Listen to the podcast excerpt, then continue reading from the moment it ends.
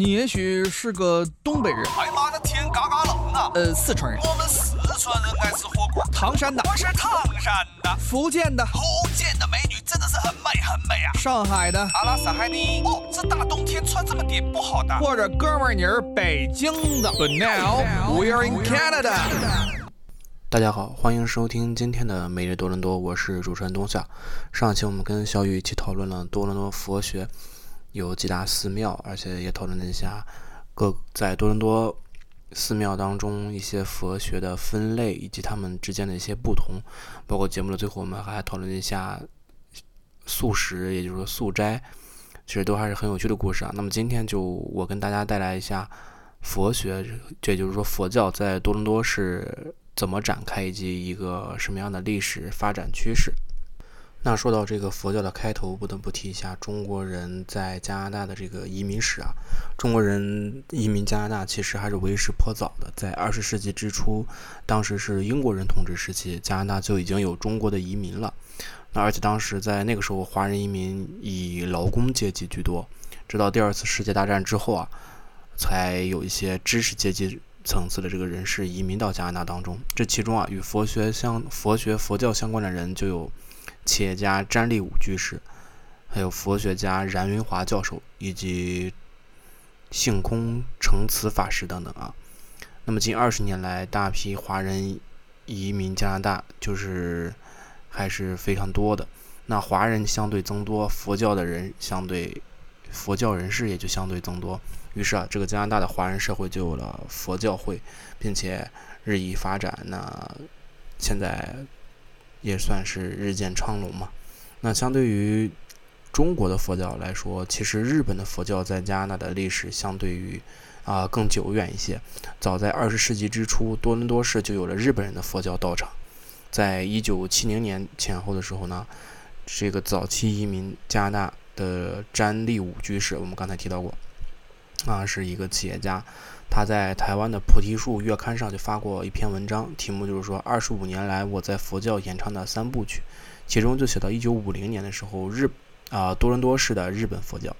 那这原文其实就是说，呃，詹姆士他在一九五零年五月抵达多伦多市之后呢，有一天经过护龙街，看到一个小房子上面悬着一个木牌，上面写着多伦多佛教会，所以就叩门访问，开门就是一位日本青年。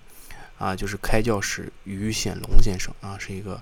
日本人，他充满一脸和气的接待的这个战立武居士，然后说就问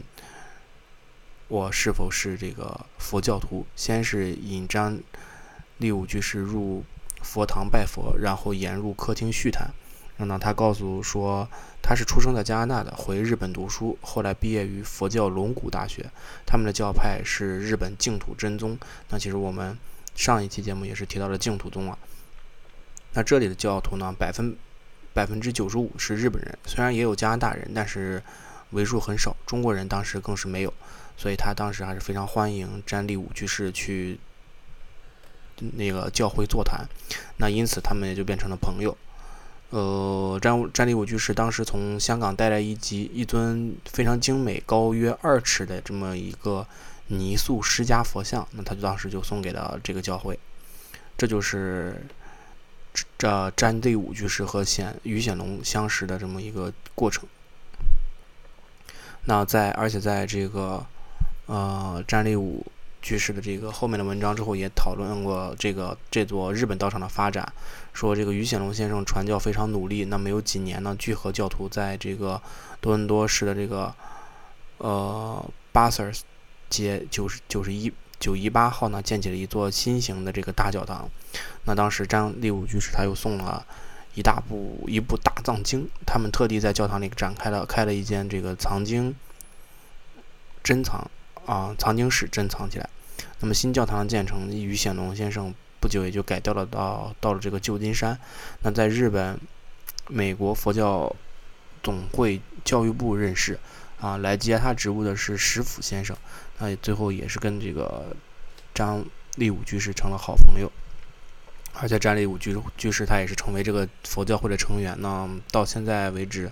就到当时发表文章为止，日本在加拿大各处的佛教堂共有十七所，信徒共有五千人。嗯，当时的时间来说，是教堂最早的历史已经超过六十年了。呃，那在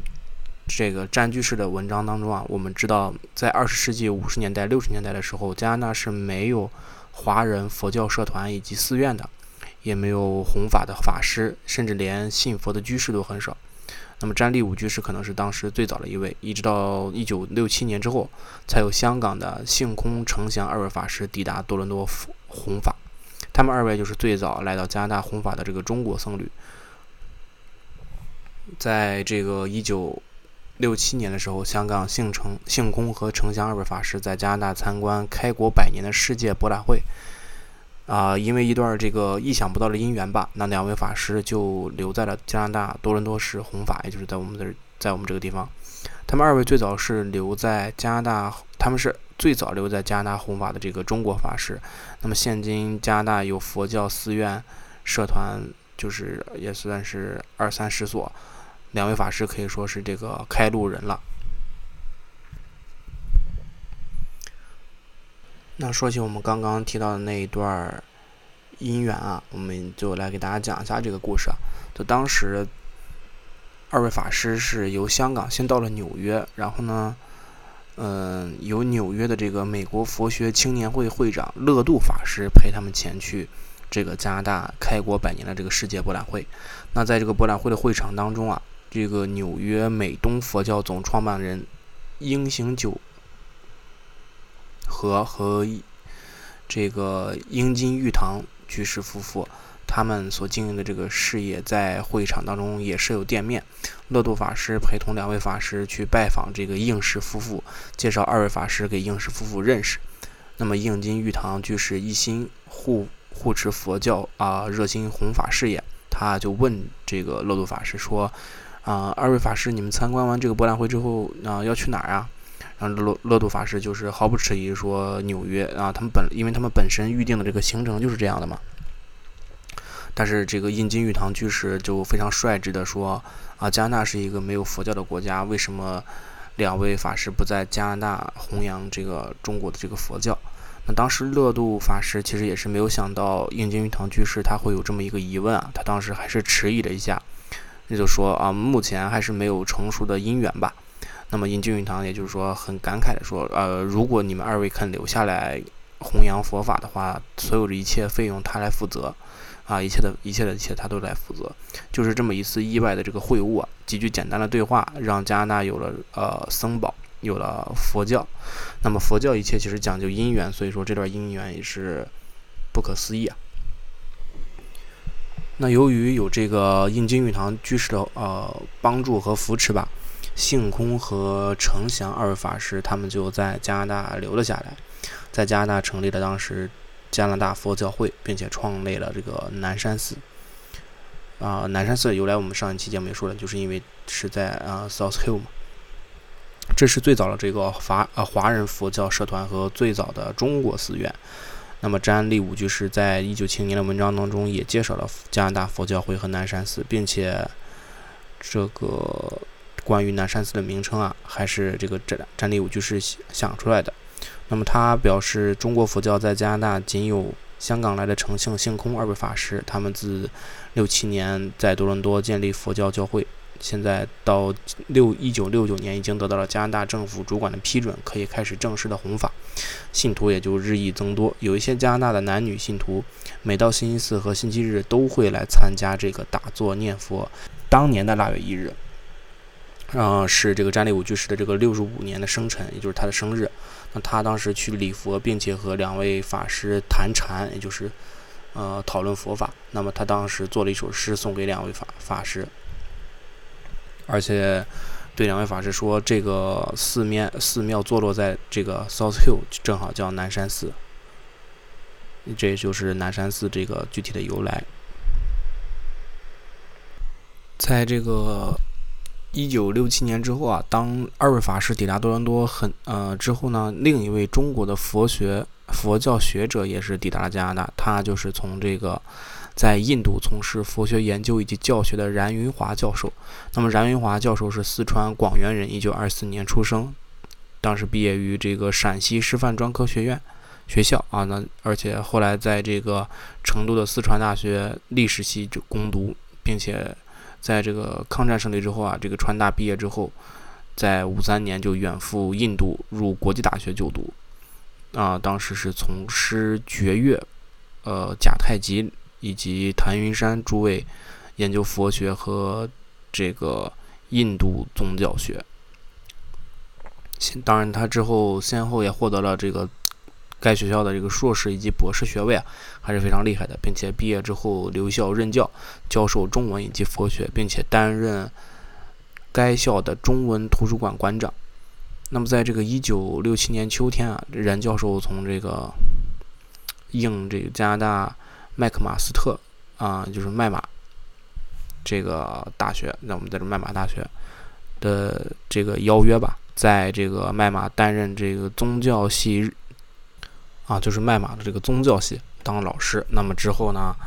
也是以这个交换学者或者是客座教授的身份啊，曾经到过英国、苏联、日本啊、前苏联啊、日本、中国大陆等这个地方任教，并且经常到这个欧美各国参加学术会议及演讲，而且在这个各个国际佛教的这个杂志上，先后发表过七十多篇论文。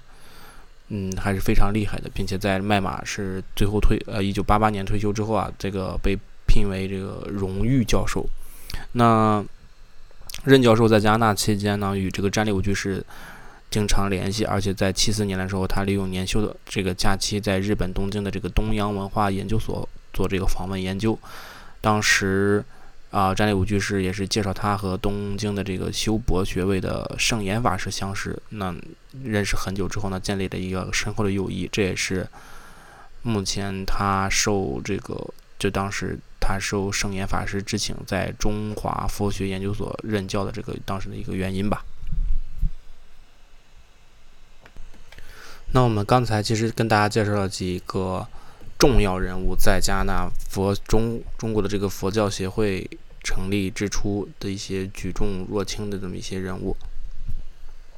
那么接下来跟大家讲一下这个加拿大佛教协会的一个呃佛教会的这么一个成立与发展吧。那加拿大佛教会是。加拿大华人社会最早成立的这么一个佛教社团，那该会的这个道场是南山寺，也是加拿大最早的中国寺院。我们之前也说过了，在这一片近千万平方公里的土地上，只有有这个中国大乘佛教，也有这个佛法僧三宝，是这个公元一九六七年由加拿大佛教协会的南山寺开始的，而加拿大佛教会与南山寺是由性空、成性二位法师所创立。所以，这个加拿大佛教的发展，我们就必须要从这二位法师的故事开始说起啊。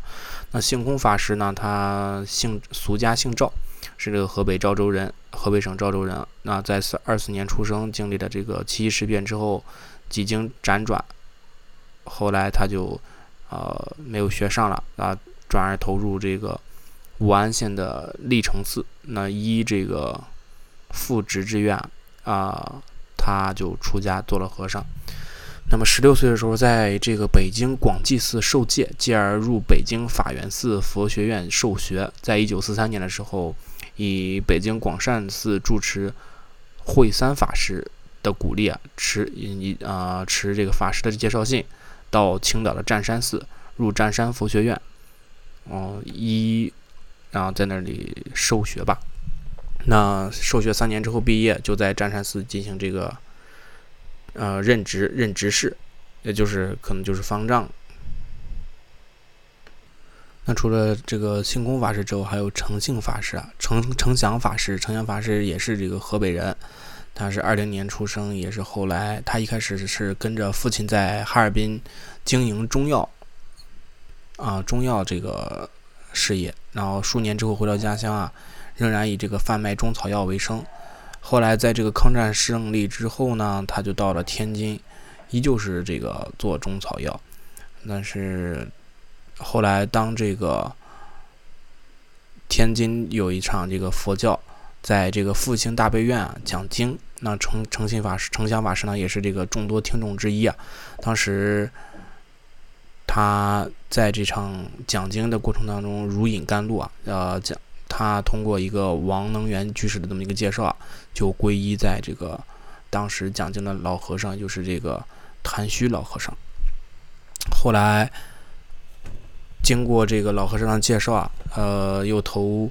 又投入这个大悲院方丈慧贤上人的这个座下，最后剃度出家，然后最后就是跟这个星空法师慢慢的走到一起，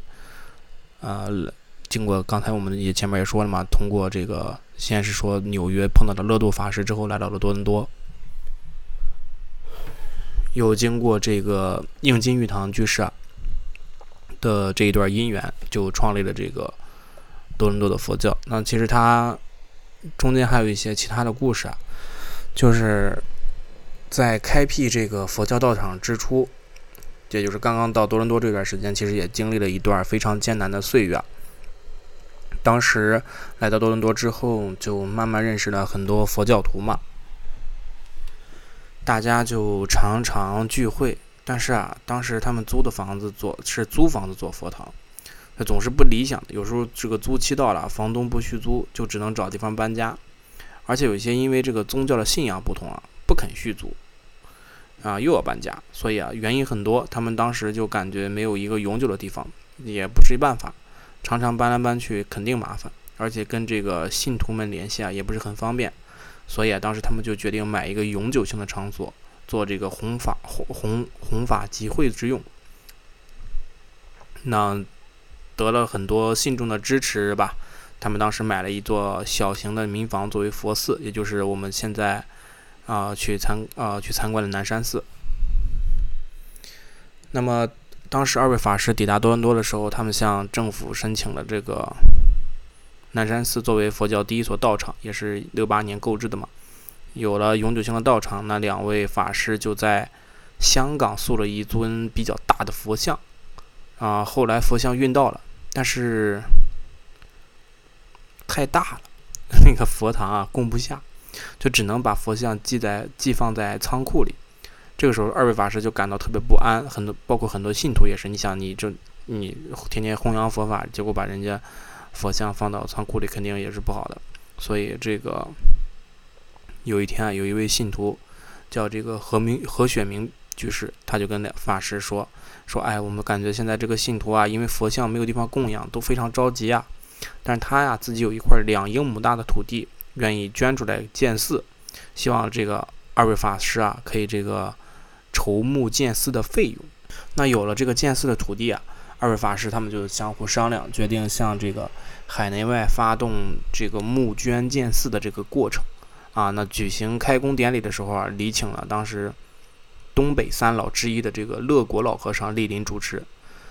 在一九七八年的时候，大雄宝殿就落成了，这是这个加拿大佛教会的第二座道场。现在也就是大家现在经常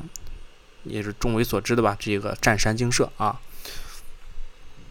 就是纪念当时，呃，青岛的湛山寺而命名的。那么湛山精舍是位于就是贝维嘛，呃，是一座中国传统宫殿式的建筑，殿高三层，全部是由这个钢筋混凝土结构的，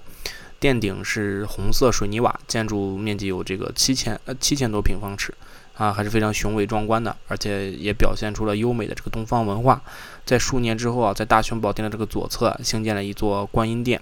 高度相等，呃，面积也只有大殿的一半，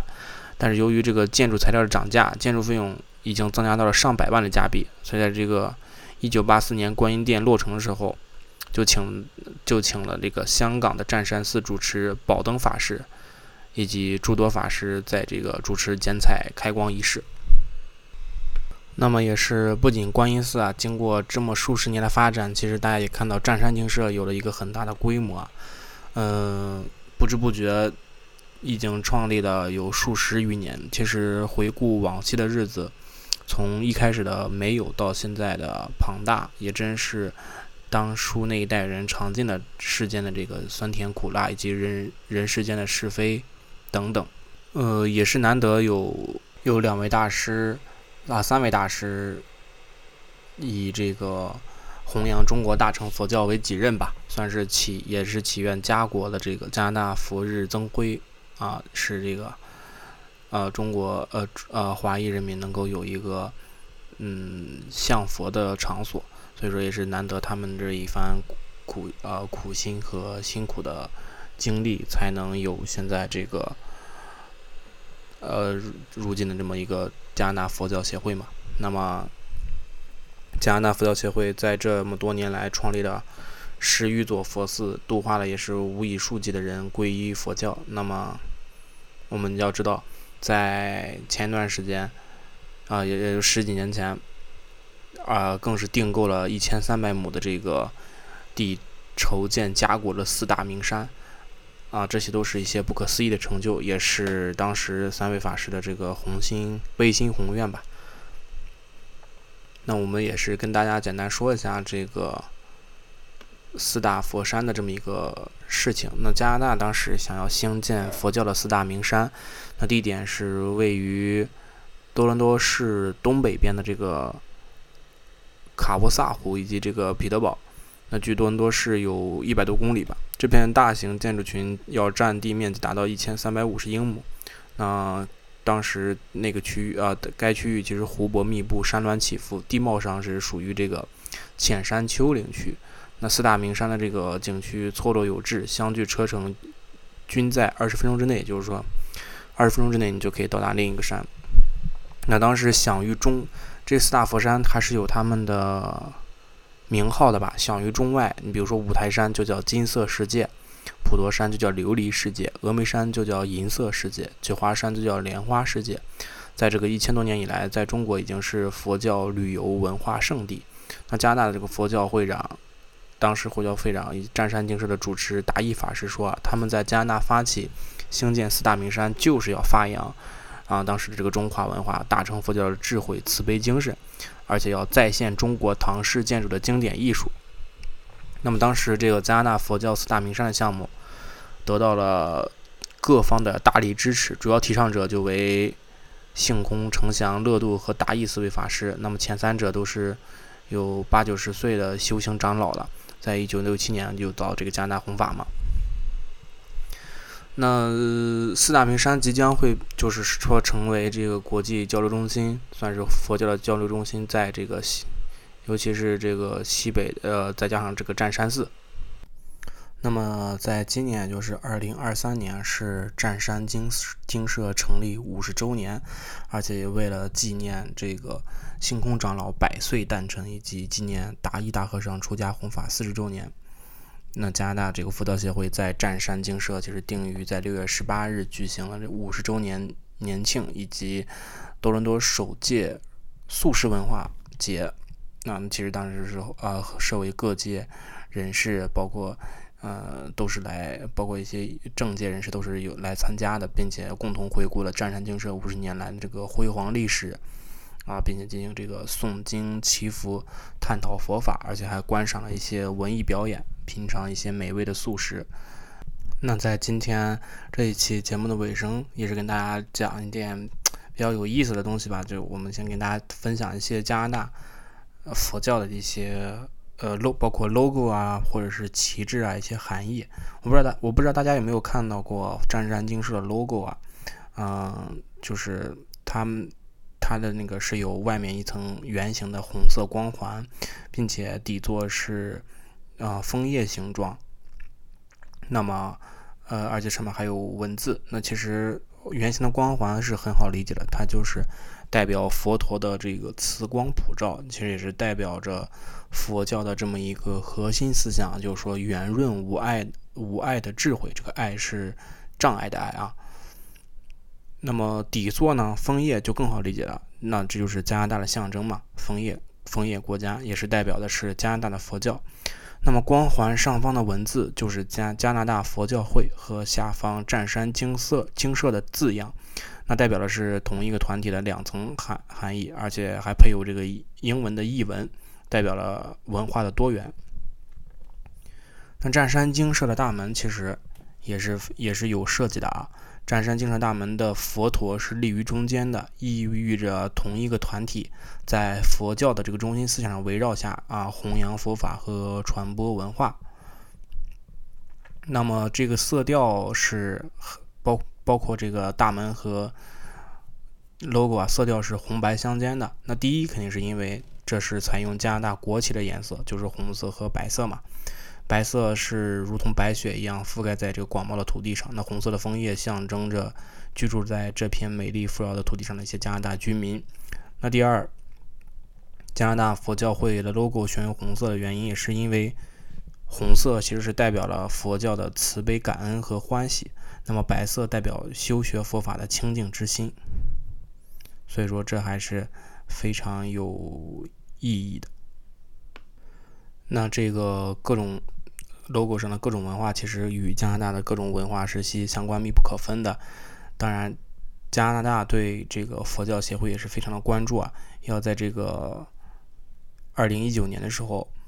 啊，有一个就是张山经社就收到一个特大的喜讯，那么就是这个性空长老荣获加拿大建国一百五十周年的这个荣誉勋章。加拿大这个上议院的院议长啊专门向这个性空长老发出贺信，充分展现了这个。意义无比重大的这么一个无上的殊荣。